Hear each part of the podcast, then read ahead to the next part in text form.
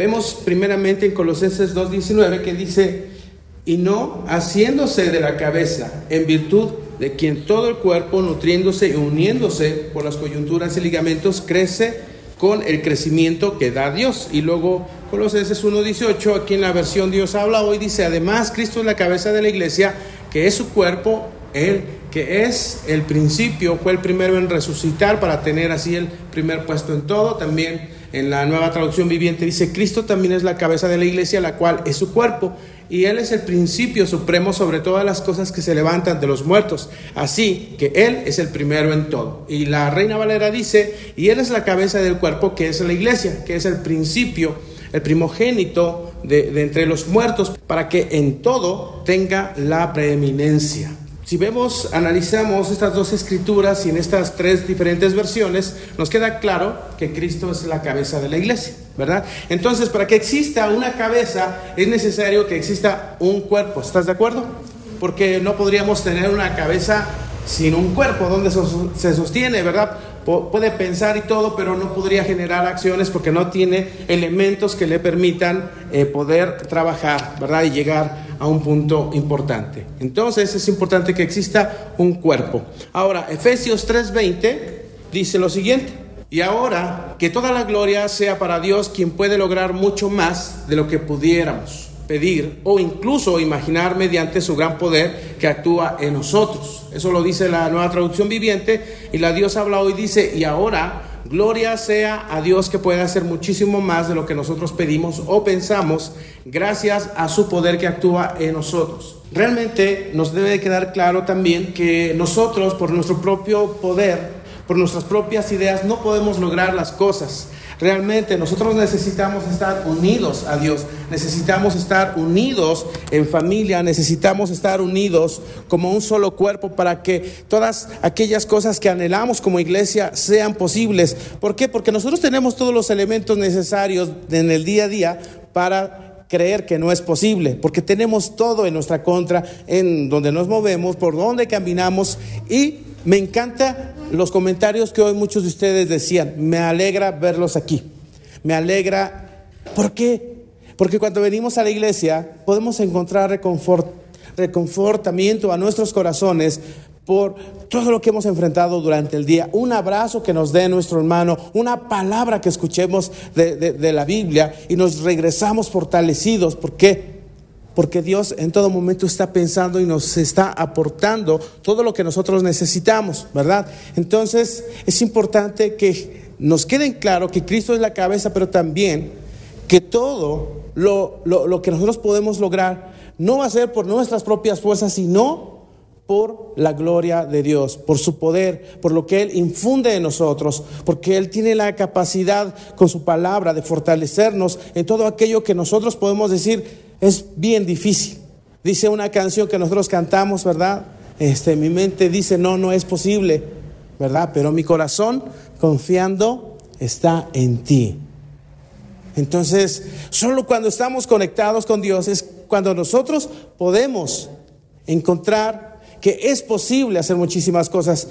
Cuando invitamos a nuestros vecinos, cuando invitamos a nuestra familia, cuando tenemos pláticas profundas con nuestros hijos, nos vamos a dar cuenta de que nada de esto es posible sin el poder de Dios. Lo decían ahorita en los comentarios. ¿Verdad? Cómo Dios actúa, cómo Dios puede sensibilizar el corazón de, nuestros jóvenes. Me encantaba algo que, que, pasaba. Yo escuchaba a cada uno de los hermanos decirles palabras muy hermosas a nuestros jóvenes y dije, wow, eso es lo que nuestros jóvenes necesitan, saber que nosotros tenemos palabras directamente a su corazón que los pueden inspirar a ser mejores en el día a día. Muchos de sus compañeros no tienen ese tipo de palabras. Muchos de sus compañeros solamente escuchan palabras fuertes en su hogar, ignorancia y todo lo demás, y nosotros podemos ofrecerles un hogar distinto a nuestros hijos. Y nosotros, como miembros de la iglesia, podemos ofrecer un ejemplo diferente a nuestros jóvenes, ¿verdad? Porque nos dejamos guiar por Dios. Pero, bueno, eso es una bonita idea. ¿Qué pasa? ¿Cuál es la realidad? El primer, el primer enemigo a vencer es la indiferencia. ¿Verdad? Yo quiero hacerle dos preguntas a ustedes en esta noche. ¿A quién de los que están aquí les ha tocado comenzar algo? ¿Les ha tocado comenzar una iglesia, un ministerio o algo parecido? Pedro. Pedro, ¿es demasiado sencillo? Exacto, requiere de un gran esfuerzo. ¿Ok? Pedro lo entiende. ¿Por qué? Porque Pedro ha sido parte de comenzar un sueño desde ceros. Pero ¿qué pasa cuando habemos personas que no nos ha tocado comenzar algo desde el principio? Pedro voltea hacia atrás, recuerda todo lo que ha vivido y él dice, Dios me ha mostrado que está conmigo, porque me ha acompañado desde allá atrás. Y valora lo que se ha construido. Yo estoy seguro que Pedro, si fuera a visitar la iglesia de Cuba, él se sentiría como pez en el agua y pasaría un chorro de tiempos con hermanos y amigos que conoció allá. Y si fuera a la iglesia de Toluca, ¿por qué? Porque él y, y sus amigos saben lo difícil que fue comenzar algo desde el principio. Pero muchas veces nosotros podemos llegar a una iglesia que ya está construida, que ya lleva más de 20 años y no darnos cuenta de todo lo que hay detrás. Y entonces no apasionarnos de la misma forma. ¿Por qué? Porque es algo que ya está construido, porque no es algo que nos haya tocado a nosotros construir, porque no es algo que nosotros eh, dedicamos nuestro tiempo, nuestro talento, nuestro esfuerzo, nuestra economía, para que ese sueño fuera posible. Si tú vas y le preguntas a José Luis, puede darte una charla, una plática transformadora. ¿Por qué? Porque él conoció todo el proyecto desde antes de que existiera para Saltillo.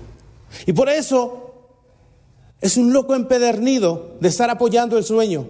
Por eso no le importa dejar de dar lo que da, porque la iglesia de Saltillo se siga sosteniendo. ¿Por qué lo hace? ¿Verdad? Porque hay un corazón que entiende que Dios ha estado desde el principio. Pero para quienes no son parte quizá de algo desde su principio, muchas veces va a haber un sentimiento y podemos ser hasta muy quisquillosos. Nos va a molestar todo aquello que no salga bien. Y el fruto de ser apático, de ser indiferente, es la crítica. Porque si algo no nos parece, lo vamos a criticar. Si algo no nos gusta, lo vamos a criticar. Si algo no me, no, no me cuadra, no le voy a dar importancia. Entonces es que vemos que muchos terminan asistiendo a la iglesia cuando les apetece, cuando les nace, cuando les conviene, cuando van a recibir algo. ¿Verdad?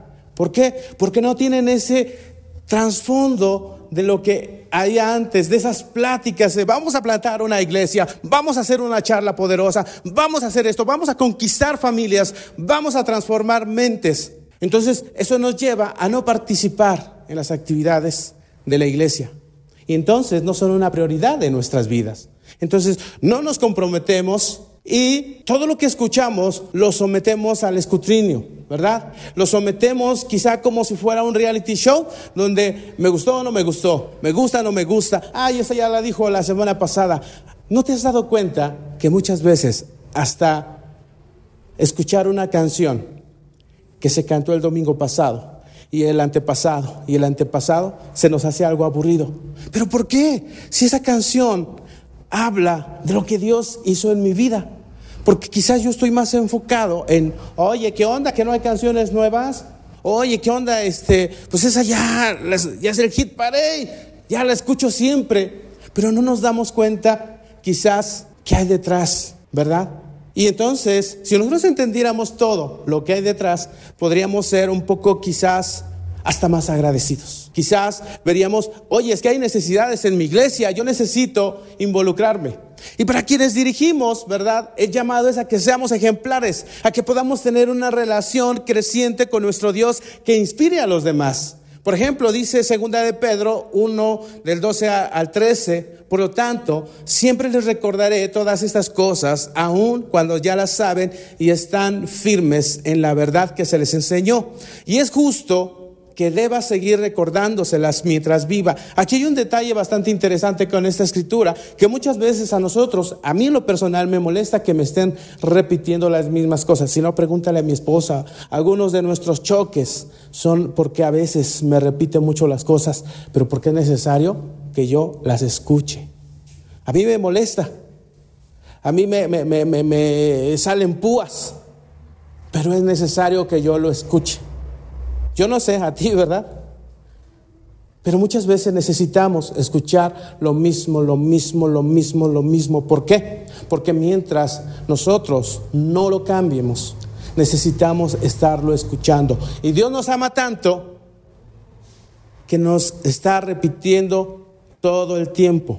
Cuando nosotros como iglesia, como individuos, como cristianos dejamos de repetirnos las mismas cosas, fíjate qué pasa, que entonces la iglesia empieza a carecer de los elementos principales que necesitamos en nuestro ADN, en nuestro interior, y por lo tanto vamos devaluando muchísimas cosas. ¿Por qué? Porque hemos dejado de repetir lo importante. Hemos dejado de repetir el pecado que eh, hemos dejado de repetir del arrepentimiento y lo hemos cambiado quizás por algo que se escuche bien, por algo que, que, anime a los corazones, pero que no los rete en profundidad. Y entonces a muchos nos molesta que se nos repita las cosas. Oye, pero ya nos hablaste como desde que empezó el año de una restauración, de una renovación, de un cambio. Pero ¿por qué debemos seguirlo escuchando? Porque lo necesitamos.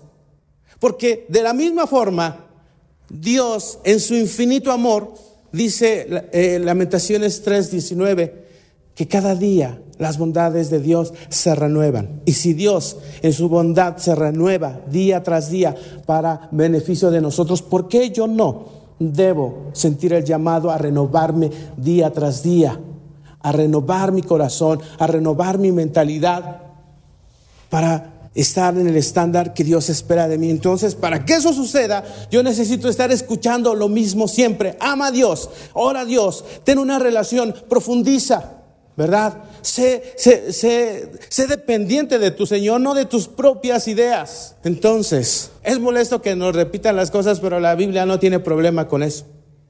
Él dice, ven a mí todos los días y yo te voy a repetir lo mismo, que Cristo es tu Señor que Dios te ama, pero quiere una transformación en tu corazón. Si nosotros entendiéramos ese mensaje día tras día, no tendríamos una eh, relación distante. Tendríamos una relación donde todos los días estaríamos, wow, qué increíble es estar contigo, Señor, qué increíble es estar conectado contigo. Pero cuando no, entonces podemos estar llevando una vida cristiana a medias. Pero eso no existe. No existe un cristiano a medias. Y si nosotros creemos que podemos ser cristianos a medias, pues quizás estamos equivocados y quizás estamos en el lugar equivocado y quizás esa no es la esencia de lo que Dios busca que haya en su iglesia. Entonces es importante que nosotros entendamos que somos un cuerpo especial, donde hay diferentes funciones, donde hay diferentes actitudes que debe tener nuestro corazón y que debemos esforzarnos todos los días para que lo que hacemos y el por qué lo hacemos esté acorde a las escrituras.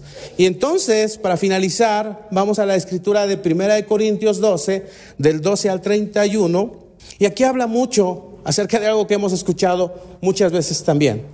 Habla acerca de las diferentes partes de un cuerpo, qué es lo que queremos estar aprendiendo con, con este estudio, ¿verdad? Y empezamos a leer en el versículo 12 que dice, el cuerpo humano tiene muchas partes. Número uno, nos debe de quedar claro que el cuerpo de Cristo se compone de muchos. No se compone de aquellos que llevan más tiempo. No se compone de aquellos que sirven eh, con los niños o que comparten esto, que comparten lo otro. No se compone de los que están al frente. Es de todos el cuerpo humano se compone de muchas formas, entonces la iglesia, perdón, se compone de muchos elementos, de muchas partes, entonces imagínate la iglesia. La iglesia se compone también de muchas partes. Dice, pero muchas de las partes forman un cuerpo entero. Lo mismo sucede con el cuerpo de Cristo. La misma Biblia nos lo confirma. Entre nosotros hay algunos que son judíos y otros que son gentiles. Aquí hay algunos que son los Lara, otros que son los Herrera, otros que son los Hernández, otros que son los Olvera, otros que son los Gobea y así sucesivamente. O sea, existimos de muchas familias, de muchos estratos, morenitos, güeritos, de ojo verde, eh, delgaditos, no tan delgaditos, pero todos formamos parte de la familia de Dios. Y dice, algunos son esclavos y otros son libres. Algunos tenemos complicaciones, otros las tenemos de, otro, de otra forma, pero somos parte del cuerpo. Y luego dice, pero todos fuimos bautizados en un solo cuerpo por un mismo espíritu. Ninguno de nosotros tomó otros estudios diferentes a los que todos tomamos. Ninguno de nosotros se basó en un librito verde, en un librito rojo. O sea, todos nos basamos para tomar una decisión en las escrituras de la Biblia. Entonces debemos estar unidos en el mismo bautismo, en el mismo cuerpo y en el mismo espíritu. Si tenemos ideas diferentes, si tenemos credos diferentes, ah, ¿qué está sucediendo? ¿Qué está pasando? ¿O estamos o no estamos en la misma línea? Y si no es así, entonces yo debo pensar a dónde me vine a meter, ¿verdad? Pero entonces todos estamos unidos en el bautismo como un solo cuerpo y por un mismo espíritu. Y dice, y todos compartimos el mismo espíritu. Así es.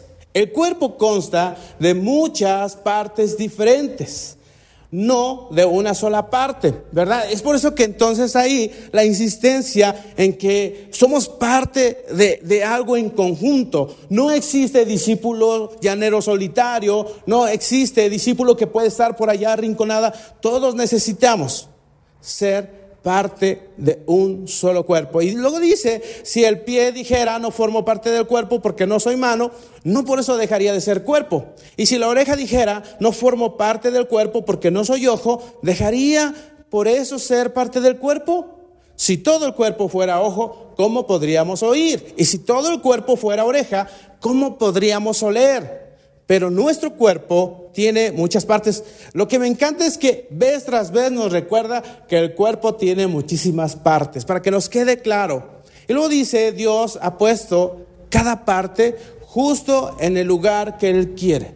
Y nosotros a veces podemos pensar, bueno, pero pues es que yo no me considero importante porque yo no tengo la oportunidad de hacer esto, esto y aquello, ¿verdad? Y a veces vamos bajando quizás el nivel de compromiso porque sentimos que mm, como, como no ocupo quizás un lugar en el cuadro de honor, entonces no debo de involucrarme. Y no es así. En el trabajo en equipo, eh, eh, eh, en la universidad, este, a veces ha habido un sentir como eh, ahorita que hemos estado grabando cosas, este, bueno, yo ya sé mis líneas, yo llego ahí a las 4 para que filmemos mis líneas y ya yo termino y ya me voy. No, trabajar en equipo es, aunque tú no grabes, tienes que estar ahí porque eres parte del equipo, porque estamos trabajando todos.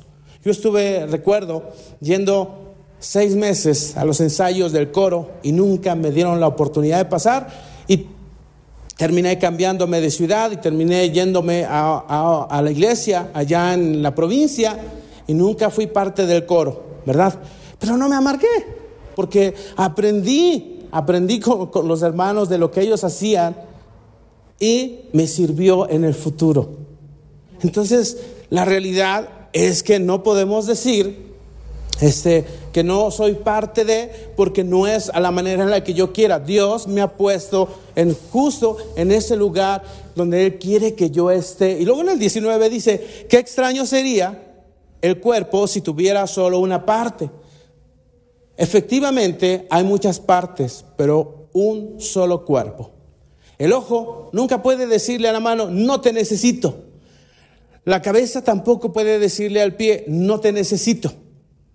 De hecho, algunas partes del cuerpo que parecieron las más débiles y menos importantes en realidad son las más importantes. Y las partes que consideramos menos honorables son las que vestimos con más esmero. Así que, así que protegemos con mucho cuidado esas partes que no, no deberían verse. Mientras que las partes más honorables no precisan esa atención especial por eso, Dios ha formado el cuerpo de tal manera que se les dé más honor y cuidado a esas partes que tienen menos dignidad. Fíjate cómo para Dios todos somos importantes. Si, representas un puesto de liderazgo, si no tienes un puesto de liderazgo para Dios, eres igual de importante y Dios puede utilizarte de formas en las que menos tú esperas. La realidad es que Dios no nos va a bendecir por el lugar en el que nosotros estemos. Dios nos va a bendecir por quienes nosotros somos y cómo le representamos y la diferencia que somos allá afuera no por las palomitas que a mí me pongan mis pastores, no por las palomitas que me pongan mis hermanos, no porque los hermanos digan que soy el, eh, eh, eh, el, mejor, es que yo voy a ser tomado en cuenta, no, sino por la forma en la que cada uno de nosotros esté cumpliendo cada una de las posiciones, cada uno de los llamados que Dios ha puesto a cada uno de nosotros. Y después dice el 25, esto hace que haya armonía entre los miembros a fin de que los miembros se preocupen los unos por los otros. Esto es bastante interesante, porque cuando aprendemos a trabajar en equipo, cuando aprendemos a trabajar porque lo hacemos por Dios, realmente grandes cosas suceden porque Dios no hace otra cosa más que prepararnos en todo lo que nosotros hacemos. Y luego en el 26 dice, si una parte sufre, las demás partes sufren con ella. Cuando tú escuchas que alguno de nuestros hermanos pasa por un momento difícil, por un momento complicado, y tú te desprendes de ti mismo y estás y vas y apoyas a este hermano, a esta hermana, puedes experimentar lo que este hermano o hermana está pasando. Y eso le agrada a Dios. Que diga, no solamente mis hijos se unen en los momentos de felicidad, no solo en los momentos en los que todo está bien, sino en los momentos en los cuales están pasando por retos difíciles. ¿Por qué? Porque eso nos va a unir más, porque es parte de las cosas que vamos a ver más adelante, la importancia de la unidad. Imagínate si una parte se desune del cuerpo, primeramente se muere y segundo no tiene utilidad. Muchos de nosotros con tristeza hemos visto que muchos de nuestros hermanos se han ido de la iglesia, han dejado de venir, han dejado de ser miembros y hoy sus vidas sufren. Pero nos duele porque han parte de nuestra familia, porque convivimos y pasamos muchos momentos increíbles con ellos. Pero también eso nos debe eh, de llevar a pensar, bueno, ¿y qué hicimos nosotros? O sea, ¿cómo buscamos ayudar a mi hermano, a mi hermana? ¿Cuántas veces levanté el teléfono para llamarle? ¿Cuántas veces tomé un taxi para ir a visitarlo? ¿Cuántas veces tomé unas monedas y le compré algo para que ese hermano, esta hermana pudiera pasar el rato? Entonces, si una parte sufre, las demás partes sufren con ella. Si una parte se le da honra, todas las partes se alegran. Es increíble cuando vemos que nuestros hermanos están siendo reconocidos en su trabajo, en, los lugares, en su familia. Y para nosotros, qué increíble. Qué padre que mi hermano está sobresaliendo. Cuando no hay ese corazón, hay envidia. Ah, míralo, no hombre. Sí, como ya tiene carro, ya ni siquiera me habla. Sí, este, como, como ya tiene otras amigas, otros amigos, ya ni me pela. Y entonces empezamos a albergar cosas en nuestro corazón, pero esas cosas no son de Dios. No nos llevan a honrar a Dios aun cuando nosotros estemos sirviendo, aun cuando nosotros estemos dando, si, esos sentimientos se albergan en nuestro corazón, entonces no hay armonía, entonces no hay alegría por las cosas que suceden entre los miembros de ese cuerpo. Luego el 27 dice, todos ustedes en conjunto son el cuerpo de Cristo y cada uno de ustedes es parte de ese cuerpo. Todos ustedes en conjunto son el cuerpo de Cristo. Todos nosotros en conjunto somos el cuerpo de Cristo. Charlie por sí solo no es el cuerpo de Cristo. Cada uno de nosotros por sí solo no, no, hacemos cuerpo de Cristo, porque somos un solo miembro. Pero todos nosotros en conjunto somos el cuerpo de Cristo. Formamos el esqueleto que va a dar soporte a la cabeza. Esa cabeza que, va a darle énfasis a lo básico, a lo que nos constituye como iglesia. Cuando algo, cuando algo no sale bien, cuando algo está desordenado, muchas veces nuestra frase es, esto no tiene cabeza. Qué importante es la cabeza, ¿verdad? ¿Has visto a un pollo sin cabeza? ¿Sí?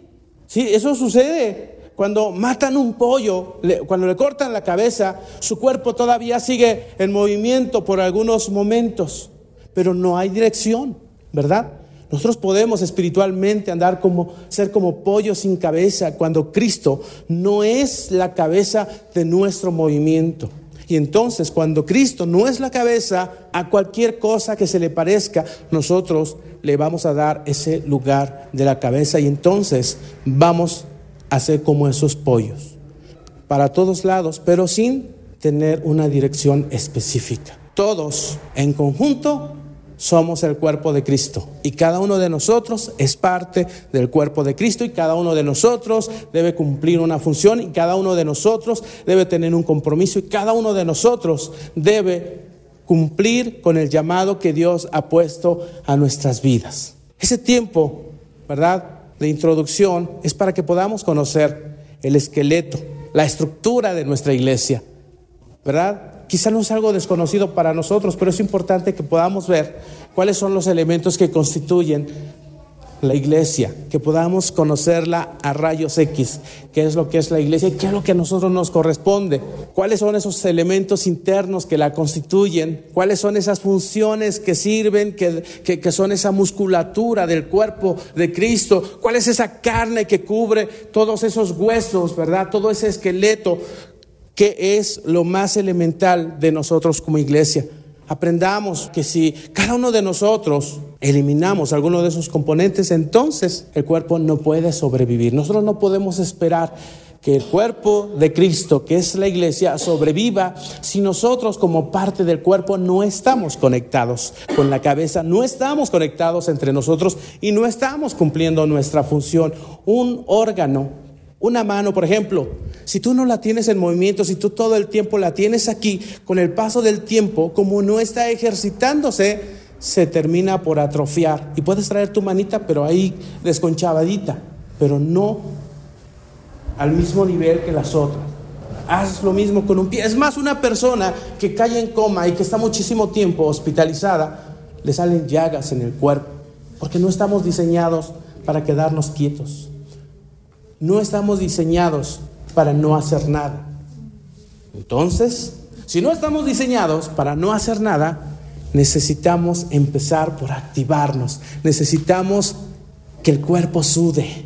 Necesitamos que el cuerpo se fortalezca. Necesitamos que el cuerpo de Cristo esté musculoso. Necesitamos que el cuerpo de Cristo soporte, cargue lo más pesado que está a nuestro alrededor. ¿Sabes cuál es lo más pesado?